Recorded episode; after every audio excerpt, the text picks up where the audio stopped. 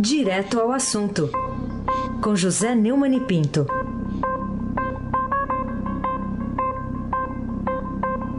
Oi, Neumani, bom dia. Bom dia, Heisen Abac, o craque. Bom dia, Carolina Ercolim, Tintim, por Tintim. Bom dia. Bom dia, Almirante Nelson, o seu pedalinho. Bom dia, Moacir Japiaçu. Bom dia, Diego Henrique de Carvalho. Bom dia, Clã Bonfim, Manuel. Alice Isadora. Bom dia, ouvinte. O melhor ouvinte da Rádio Eldorado 107,3 FM. Raíssa Abac, o craque. Muito bem, vamos começar aqui com essa questão envolvendo os áudios divulgados pela revista Veja da conversa que realmente houve, né, de Bolsonaro com Bebiano. E aí, alguém mentiu nessa aí? Quem que mentiu? Bom, não vou entrar nesse fla-flu aí, porque todos, todos mentiram. O Bebiano mentiu porque ele ouviu três esculachos, no mínimo, né, nos, nas três conversas que ele teve pelo WhatsApp com o Bolsonaro. É, era evidente na conversa que o Bolsonaro estava muito irritado com ele por vários motivos, e era evidente na conversa, e quem vem acompanhando isso como eu, desde que publiquei aquele artigo que o Bolsonaro precisa começar a exercer o pátrio poder, a respeito da presença permanente do Carlos, o número 02 né, dele, é, sabe que a cama do Bebiano está sendo preparado, preparada desde o dia que foi nomeado secretário-geral eh, da presidência. O Bebiano mentiu porque ele disse que não havia crise. Havia crise e ele sabia, ao ouvir esses WhatsApps, que seria demitido mais cedo ou mais tarde. Agora, o, o Jair e o Carlos Bolsonaro também mentiram quando tentaram pegar por essa, por essa firula de que não houve conversa, porque foi conversa por WhatsApp. Eu, como pertenço à realidade da vida e ao século XXI, eu sei que conversar por WhatsApp é conversar. É, é muito, ainda mais quando é por áudio. Então todo mundo mentiu e o Brasil perdeu. Não pela demissão do Bebiano, que eu já falei aqui, é um zero à esquerda em matéria de política, mas pelo que o Brasil tomou conhecimento é, na, é, depois de um vazamento pelo Bebiano das conversas gravadas em um WhatsApp, foram publicadas primeiro pela revista Veja, depois o Bebiano deu uma entrevista na Jovem Pan, no, no, ao Pingo nos Is, e em todos os jornais que estão, desde o Jornal Nacional de ontem, os jornais impressos hoje, que estão reproduzindo a conversa. Carolina Ercolim, tintim por tintim. É, um, nesse conteúdo da conversa tem ali uma insatisfação do presidente Bolsonaro em uma reunião marcada pelo próprio Bebiano com um diretor é, da, da Rede Globo no Palácio né, do, do Planalto. O que, que, você achou dessa manifestação aí, mais uma vez, contra a imprensa? E o palácio é de quem, hein, Neumani? Vamos ouvir o que disse o Bolsonaro, que nós ouvimos já desde ontem, vimos na, ouvimos na Veja, depois na, na PAN, depois no Jornal Nacional e hoje nos jornais todos. Vamos lá. Gustavo, o que, que eu acho desse cara da Globo dentro do Palácio Planalto? Eu não quero ele aí dentro. Qual a mensagem que vai dar para as outras, outras emissoras? Que nós estamos se aproximando da Globo. Então, não dá para esse tipo de relacionamento. Agora, inimigo passivo, sim, mas trazer o inimigo para dentro de casa é outra história. Pô, você tem que ter essa visão, pelo amor de Deus, cara. Fica complicado a gente ter um relacionamento legal dessa forma, porque você está trazendo o maior cara que me ferrou antes, durante, agora, após a campanha, para dentro de casa. Me desculpe, como presidente da República. Cancela, não quero esse cara aí dentro, ponto final. Um abraço aí. Um abraço aí, era sempre a assinatura do Bolsonaro nos, nos, nos áudios. Né? Bom, é, o, o áudio do Bolsonaro mostra, primeiro, que ele conversou. Segundo, que o, o, o portanto, mentiu e o Carlos mentiu. Segundo, que o Bebiano também mentiu, porque nesse tom não pode dizer que não há crise, né? Em relação ao motivo da crise, olha, nunca trabalhei na Globo, no Globo, não tenho nenhuma procuração para defender, mas eu sou um democrata. E alguém precisa contar para o presidente Jair Bolsonaro que não se faz democracia sem imprensa livre. E o governo não pode tratar a Rede Globo ou o jornal A Gazeta de, de Itapecerica da Serra como inimigos. A imprensa é aliada na, na prática da democracia no Brasil. E como dizia Milô Fernandes, que era um gênio, e não é, um, um estaferro com esse pessoal que está discutindo, a nota do Bebiano, com o texto de um tal de um escritor, em que todos os sujeitos eram separados por vírgula do verbo, é, é a mostra do nível de analfabetismo, como aliás todos os tweets que são feitos pelo Carlos e assinados ou pelo pai ou por ele, que são escritos num, num português deprimente. De qualquer maneira, é, tratar a Globo como inimigo não é um bom negócio. Eu vivo contando aqui para Isabel, eu vi a greve do ABC. Enquanto eu passava reportagens para o Jornal do Brasil, pelo, pelo telefone público do lado de fora, naquele tempo não tinha celular, o, os sindicalizados lá do Lula gritavam: ah, o povo não é bobo, abaixa a Rede Globo. Raíssen Abac, me conte aí, qual é a rede de televisão é, que manda, monopolista de audiência hoje?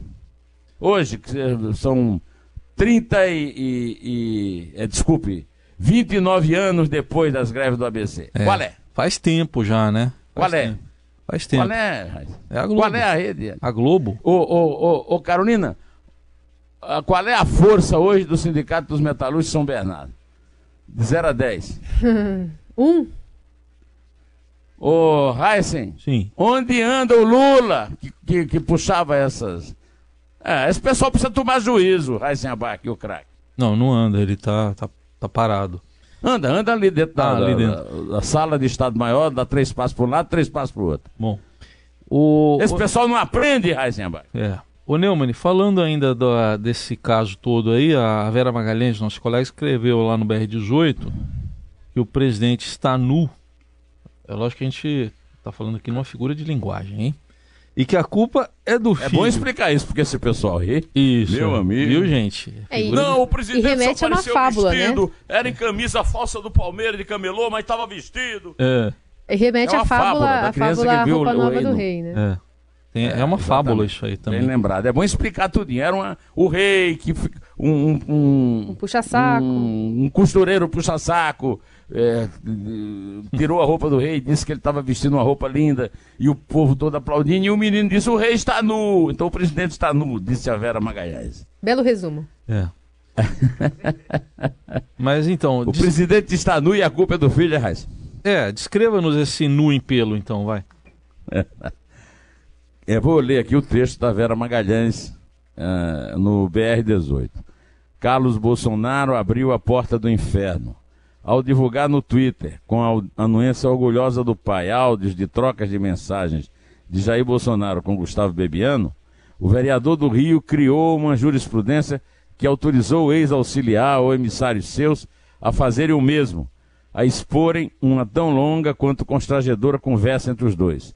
Nela se conclui que um, Bolsonaro estava pouquíssimo interessado em apurar o laranjal do PSL, desculpa para a futura frutura do ministro, fala da entrada da Polícia Federal no caso, mais para Bessá Bebiano. Dois, da mesma forma, todos mentiram. Bolsonaro e o filho dizer que o presidente não falara com o auxiliar. Bebiano ao vender que não havia crise quando seu filme já estava bem queimado. Três, fica óbvio que o maior incômodo de Bolsonaro era a relação do Bebiano com a imprensa. Ora, a Globo, ora sites, ora jornais. Sinal de que o que pesou para ele fritar o ministro foi mesmo o envenenamento do filho, que estava 24 horas ao lado do pai. Quatro, uma crise que poderia ser resolvida nos bastidores explodiu pela crença estapafúrdia da família Bolsonaro de que comunicação de governo se faz pelas redes sociais. O preço de tanta estabilidade política ainda não está totalmente dado. Hoje, eh, eu estou publicando na página 2 do Estadão um artigo chamado Disparando em Sombras, nas próprias trincheiras, que eu resumo naquela linha fina dizendo: Bolsonaro irá para o panteão de heróis se extinguir fundos políticos e, entre aspas, rachuncho, me referindo àquele episódio do outro filho, o Flávio, que agora é senador. Eu termino o artigo dizendo o seguinte: se liderar a extinção dos fundos trilionários de partidos e desse rachuncho, entre aspas, Bolsonaro entrará para a história no panteão dos heróis do povo. Mas por enquanto é só lorota de nova política e prática de velha política. Vamos em frente, que atrás vem gente. Carolina Ercolim, tintim por tintim. Bom, ontem a gente teve a Polícia Federal deflagrando a Operação Fantoche, né, para desarticular um suposto esquema criminoso envolvendo contratos feitos por meio de convênios com o Ministério do Turismo e entidades do Sistema S. E tivemos ao longo dessa operação a prisão do presidente da Confederação Nacional da Indústria. Ele foi preso, mas solto no fim da noite.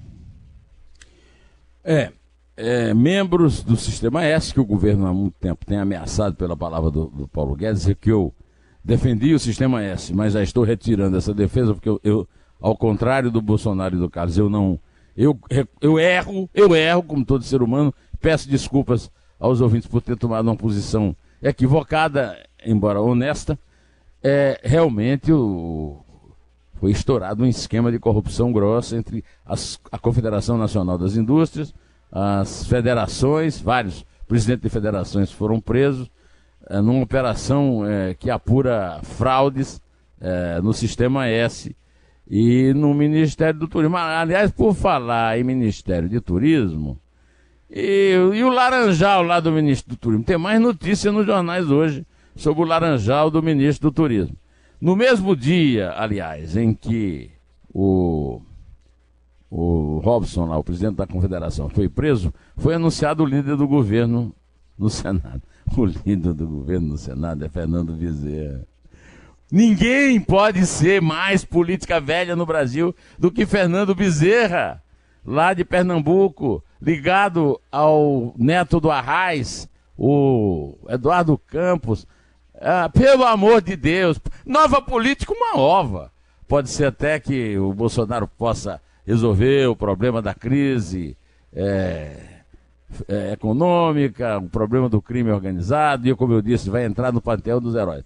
Agora, vai tomar banho com história de política nova, escolhendo como líder Fernando Bezerra, lá de Pernambuco pelo amor de Fernando Bezerra, é, os ancestrais dele foram constituintes em 1823, na Constituinte convocada por Dom Pedro I. É bom explicar aí para esses é, estafirmos aí que ficam concordando com essas bobagens que o Carlos Bolsonaro vai chamando ele de gênio, que Dom Pedro I foi o cara que decretou a, a independência e que foi o primeiro imperador do Brasil, viu? É, Raíssa Abac, o craque. Ainda bem que você explicou, né? E o o Bezerra foi ministro da Dilma, né? Ministro da Integração Nacional lá da Dilma. Votou contra o impeachment. Isso, é. Política nova. É. Aí Sembac, política nova? É, bem nova. Só o detalhe é mesmo que, que... Dizer que é mesmo que dizer que o boy é política nova em Mogi. Oh, novíssima. Você falou aí do ministro do Turismo, ele vai ser recebido pelo presidente hoje, viu? Tá na agenda aqui, duas da tarde. Não sei se vão servir algum suco de laranja lá, mas enfim, vai ser recebido pelo ministro. É uma boa ideia, servir uma laranjinha, né?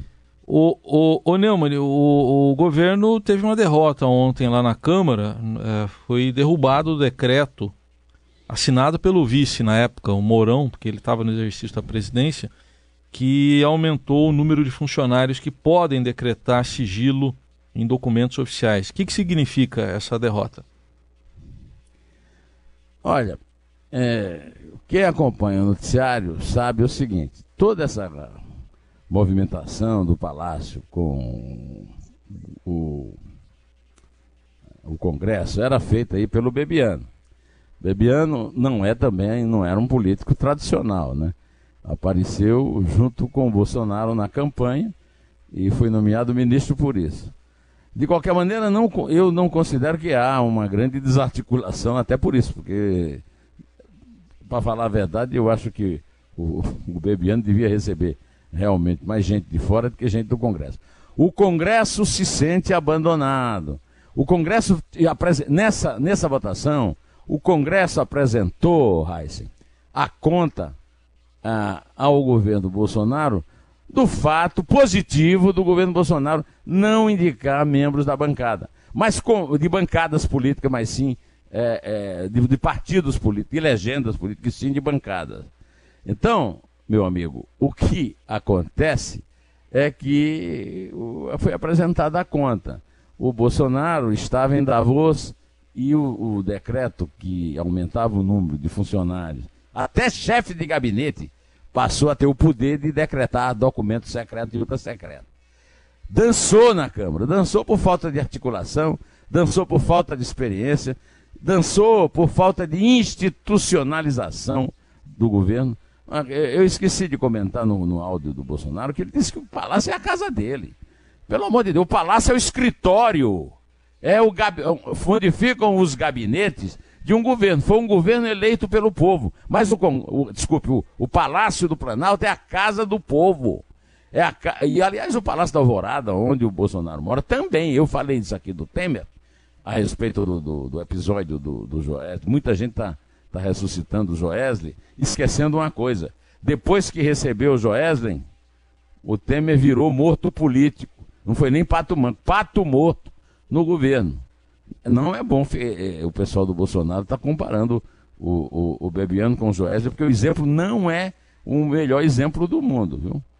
É, o certo é que o, o, Senado, o Congresso ontem, a Câmara, né, passou um recadinho meio pesado que tem a ver com a reforma da Previdência que o, que o Bolsonaro vai levar hoje para o, o Congresso e também com o pacote anticrime do Moro, Carolina Ercolim, tintim por tintim. Neumani, o governo eh, vai mandar esse projeto anticrime eh, para o Congresso em três pedaços, né? Especialmente separando a questão do Caixa 2. Não pegou muito bem ali entre os políticos. E tem uma, uma curiosidade, a gente chama atenção até mais cedo sobre isso, é o Moro mudando de opinião também sobre a criminalização do Caixa 2. Né? Falou que, na, na opinião dele, inclusive, não há crise no governo, é, num outro contexto, mas também é, parece que ficou de, diferente do que ele pensava em 2017, a questão do Caixa 2. É, quando o pessoal da, da Lava Jato levou o chamado pacote das 10 medidas contra a corrupção, o Caixa 2 foi criminalizado.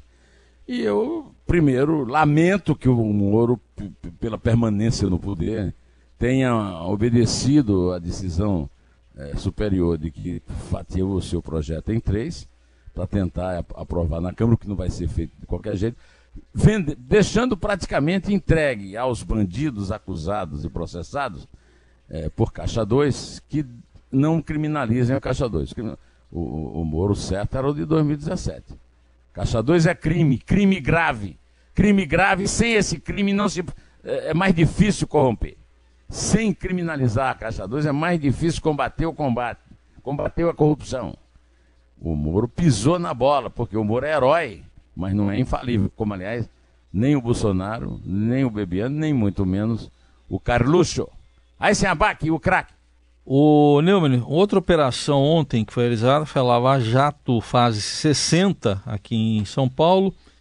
E a, a Lava Jato está dizendo que o Paulo Vieira de Souza, conhecido como Paulo Preto, tinha um bunker com mais de 100 milhões de reais, quer dizer, o dobro do encontrado no apartamento lá do, do Gedel Vieira Lima. E tinha um cuidado muito especial com as notinhas, né, Neumann? Hoje eu fiz questão até de, de pôr uma fotografia da, da, do dinheiro apreendido com o Gedel para mostrar como ficou mincho, como ficou uma coisa ínfima comparada com 100 milhões de reais em dinheiro. É a minha pergunta. O, o, o Gilmar Mendes dorme tranquilo quando vê o Paulo preso com Paulo Preto preso com 100 milhões de dinheiro, o dobro do Gedel num bunker. Né?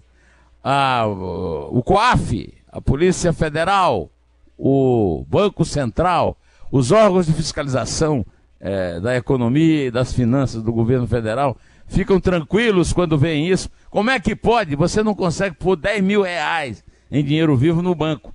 E o cara tem guardado 100 milhões. A outra coisa é o, é o nosso querido o doutor Gilmar Mendes, né?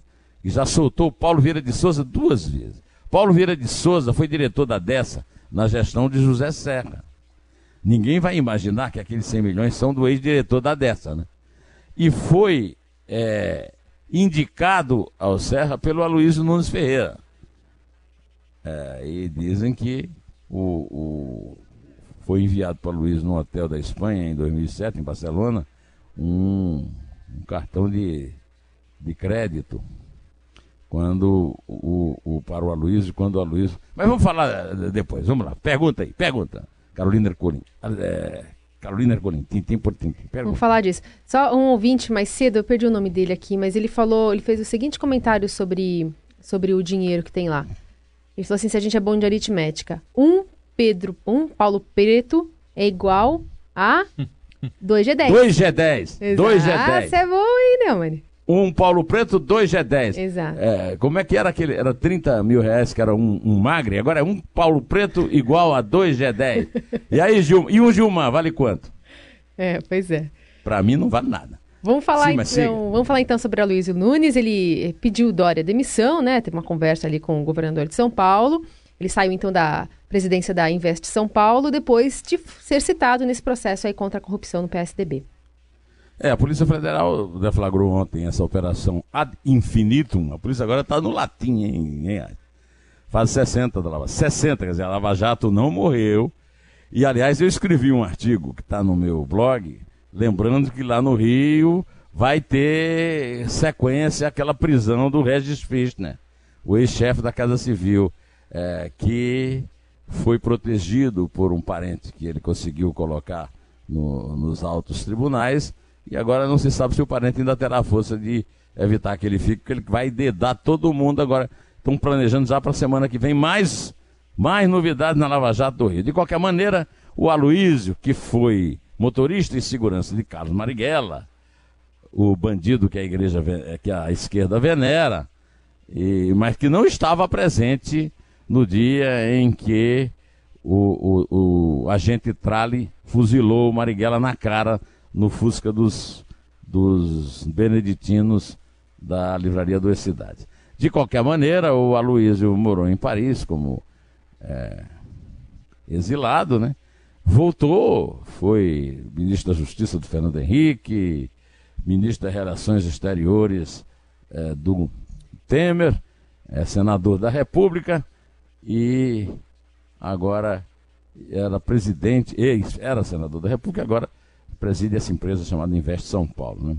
Citado no processo, pediu demissão ao, ao governador João Dória. Eh, digamos que não foi a ideia mais feliz do mundo o João Dória prestigiar o Aloísio, pelo menos al- alguma informação ele podia ter de que o Aloísio não estava bem na fita. Carolina Ercolim, tintim por tintim. Vamos contar, Carolina Ercolim. Vamos lá. É três. É dois. É um. Em té.